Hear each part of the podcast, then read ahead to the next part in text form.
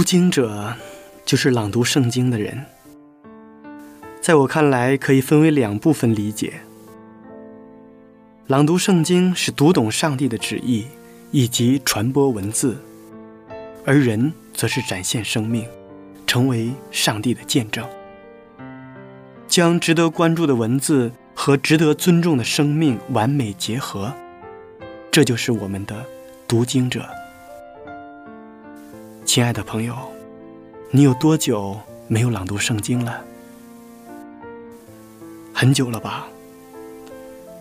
因为很多人都觉得朗读圣经那是讲道人的事情，或者说它只属于一小部分人。朗读圣经属于每一个基督徒，更属于每一个人。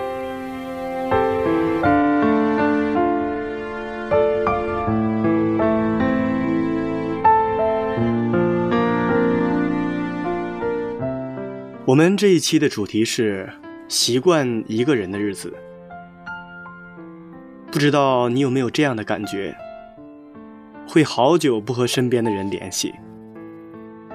其实不要告诉别人你受了多大的委屈。你受委屈的时候，别人很可能也是同样的。不要弄得好像全世界都应该给你的伤口贴上创可贴。有时候，坏心情就像夏天里的暴雨，没有前兆的就这么来了。你一个人孤零零的站在屋檐下，看着手机通讯录里几百个好友，却不知道究竟该让谁送你一把伞过来。从稚气变得成熟，也许只要一瞬间。所以在某一个时刻，你突然会意识到，很久都没和好友联系了。委屈、压力，只能自己完美的去消化。而这个时候，我们突然的发现，自己真的是长大了，成熟了。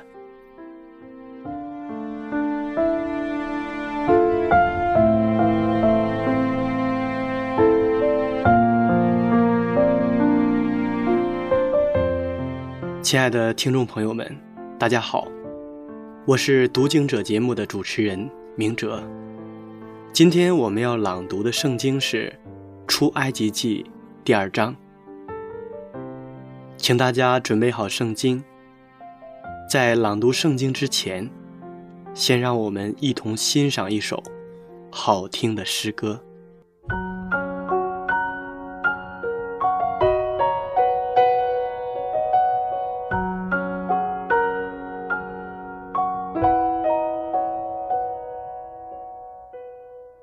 我不喜欢一个人，孤独一个人，疏散夜空的星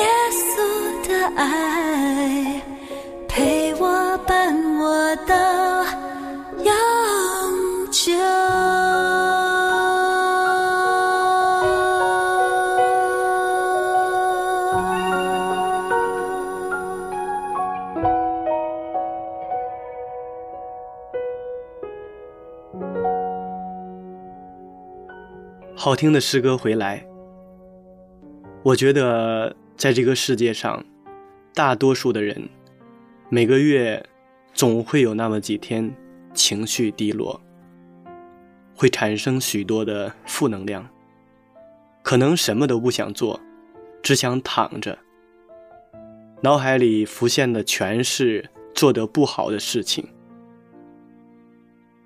处理不好的人情。怎么努力都通过不了的考试。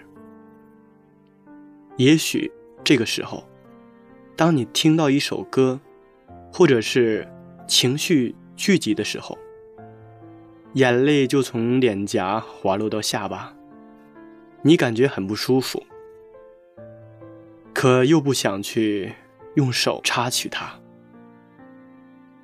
就是这样的时刻，我们该怎么做呢？下面让我们一同朗读《出埃及记》第二章。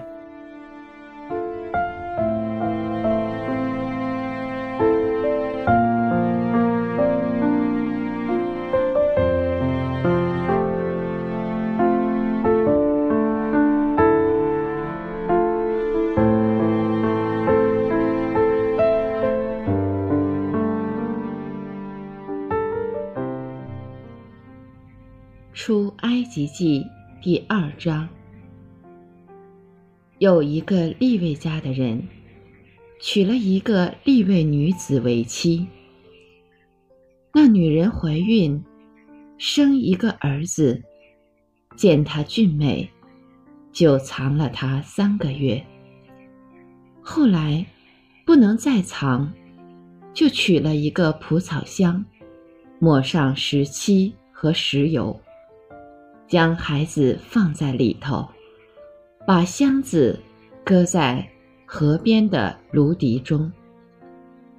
孩子的姐姐远远站着，要知道他究竟怎么样。法老的女儿来到河边洗澡，她的使女们在河边行走。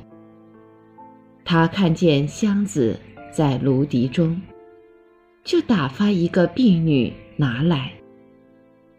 他打开箱子，看见那孩子，孩子哭了，他就可怜他，说：“这是希伯来人的一个孩子。”孩子的姐姐对法老的女儿说：“我去在希伯来妇人中叫一个奶妈来。”为你奶这孩子，可不可以？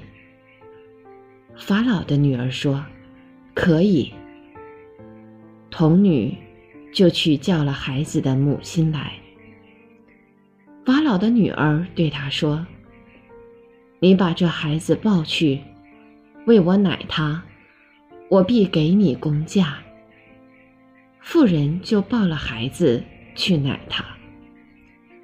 孩子见长。妇人把他带到法老的女儿那里，就做了他的儿子。他给孩子起名叫摩西，意思说：因我把他从水里拉出来。后来摩西长大，他出去到他弟兄那里，看他们的重担，见一个埃及人。打希伯来人的一个弟兄，他左右观看，见没有人，就把埃及人打死了，藏在沙土里。第二天，他出去，见有两个希伯来人争斗，就对那欺负的人说：“你为什么打你同族的人呢？”那人说：“谁立你做我们的首领和审判官呢？难道你要杀我，像杀那埃及人吗？”摩西便惧怕，说：“这事必是被人知道了。”法老听见这事，就想杀摩西，但摩西躲避法老，逃往米甸地居住。一日，他在井旁坐下。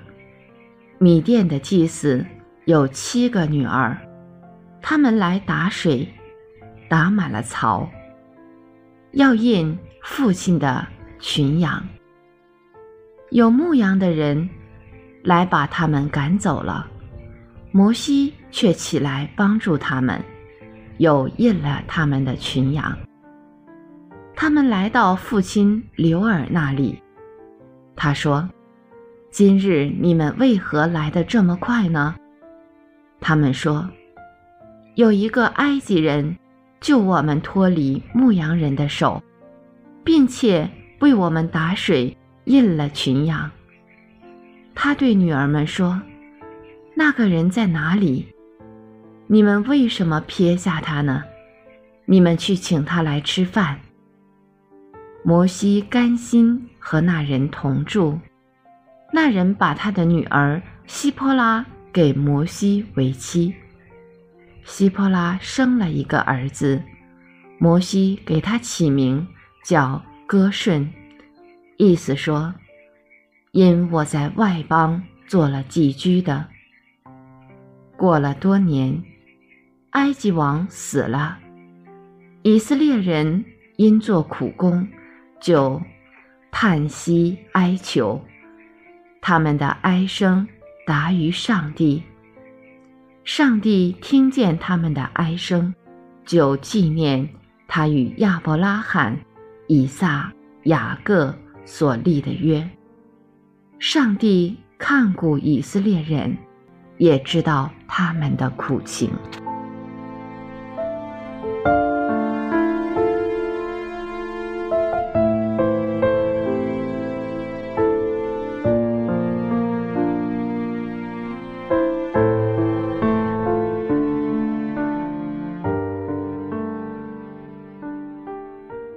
摩西的逃亡肯定不是一个轻松的经历。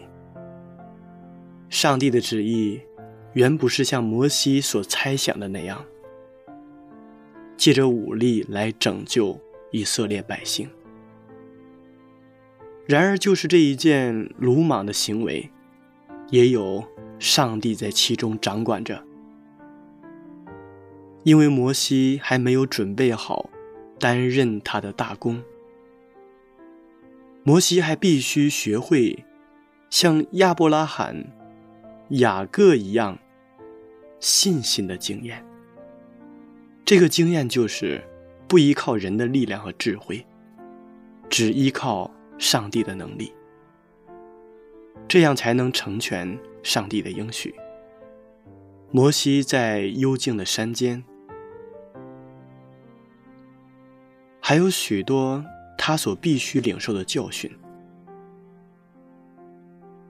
他要在克己和艰难的学校中学习忍耐，控制好自己的情绪。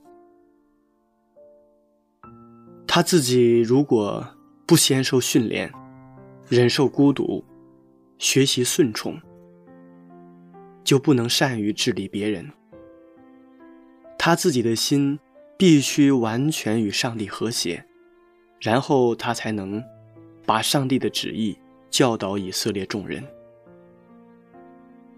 所以他必须从经验中学习怎样以慈爱的心照顾凡需要他帮助的人。或许有人会认为摩西不需要这么长的时期，以为摩西在旷野的这段时间都是徒然枉费时间。但无限的智慧者，却叫这个将来做他子民领袖的人，费了四十年的光阴，做一个牧人的平凡工作。这样养成细心、忘我和对他羊群亲切关怀的习惯，就准备了他，使他成为以色列慈悲忍耐的牧人。当孤独的情绪来到的时候，你可能想找一个人哭诉，想跟他们说出自己的委屈、失落。可转念间，你可能又会想到：万一别人这个时候也正在遭受着阶段性的失落，该怎么办呢？万一别人在这个时候正在忙碌着，该怎么办呢？所以，拿起手机的手，慢慢的放下。能做的，只是抓紧盖在身上的被子，然后整个人钻进去。被窝总会给人带来安全感。把全身上下都包裹进去，连一丝风都透不进去的时候，似乎就什么都不怕了。听着清晰而规律的心跳声，好像在那个时刻，也就没有那么烦了。其实你看啊，委屈的时候。也不一定非得用大的声音说出来。比如说自己独处的时候，看一部电影，到户外跑一段路，听一会儿音乐，祈祷上帝，之后睡上一觉，相信心情就会好起来了。我知道。我们有的时候，或多或少因为生活的琐事烦恼过，做自己不喜欢的工作，对不喜欢的人强颜欢笑，吃那些不喜欢的食物，爱不喜欢自己的人。但是，这就是生活啊！当我们被折磨得四分五裂的时候，还是得考虑如何更好的生活下去。有一些外表看来光鲜亮丽的人，晚上也有独自坐在餐桌上，孤零零的吃快餐的时候；有些整天都笑呵呵的人，回到家里面后，躺在床上。也许会偷偷的痛哭。有一些平时被众星捧月的人，也许遇到困难的时候，只能自己来扛。所以说，在这个世界上，没有一个人是容易的。委屈、痛苦。如果我们自己可以解决的话，尽量的不要去麻烦别人。就像圣经里面所说的，我们每一个人都有一个重担。基督徒生活的经历，或大或小，或是这样，或是那样，都有一个苦难的十字架，让我们自己来背。没有人可以代替我们。就比如说，我们小时候摔了一跤，立刻就会大声的哭喊，想让父母看到之后，心疼的把我们抱起。但是长大以后呢？长大的人摔了一跤，捂着嘴，咬着牙。然后笑着对身边的人说：“没有关系，没有事情，不疼。其实不是不疼，而是终于懂得了，在疼的时候，他们也帮不了什么。”这让我想起蔡康永说过这样的一段话。折磨感很大，觉得很难熬的时候，可以闭上眼睛，想象自己，想象已经是十年之后的自己，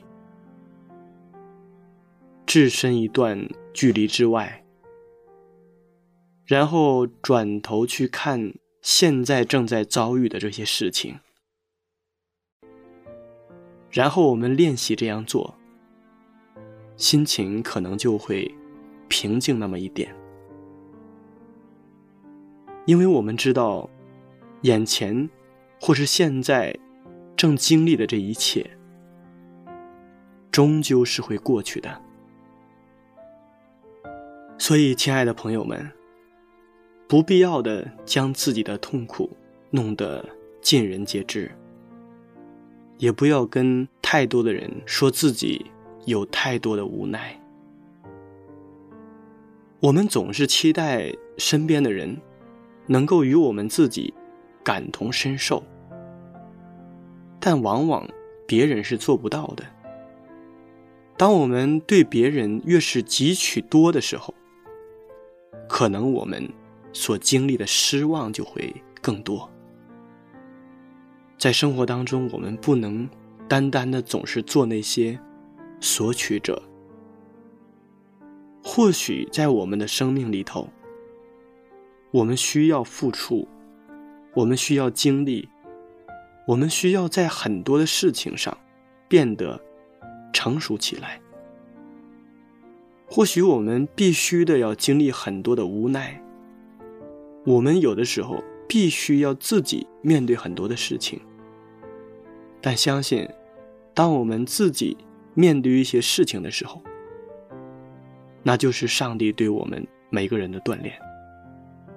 就像摩西，他曾经凭着自己的血肉膀臂，虽然他的心是好的，他想要拯救自己的百姓脱离那种束缚和痛苦，但是我们的上帝却让他锻炼成一个。慈悲的牧人，我们发现上帝的旨意和我们人的想法，有的时候不免会发生冲突。当这一切发生冲突的时候，我们应该顺服在上帝的面前，做一个愿意被上帝所锻炼的人。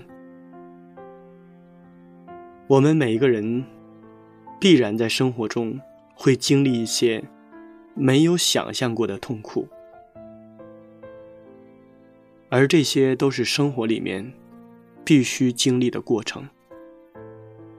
我们要学会适应，学会承受，学会慢慢的克服，学会在逆境当中能够把重担交给主。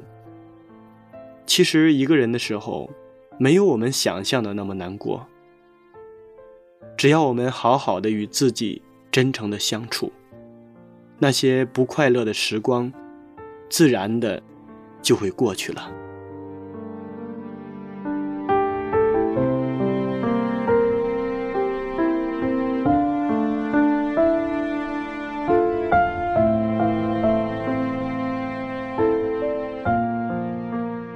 亲爱的听众朋友们，时间过得真快，转瞬间这一期的读经者节目就要和大家说再见了。明哲非常期待下一次在读经者节目中与您再一次的相约。节目的最后，请大家欣赏一首好听的诗歌。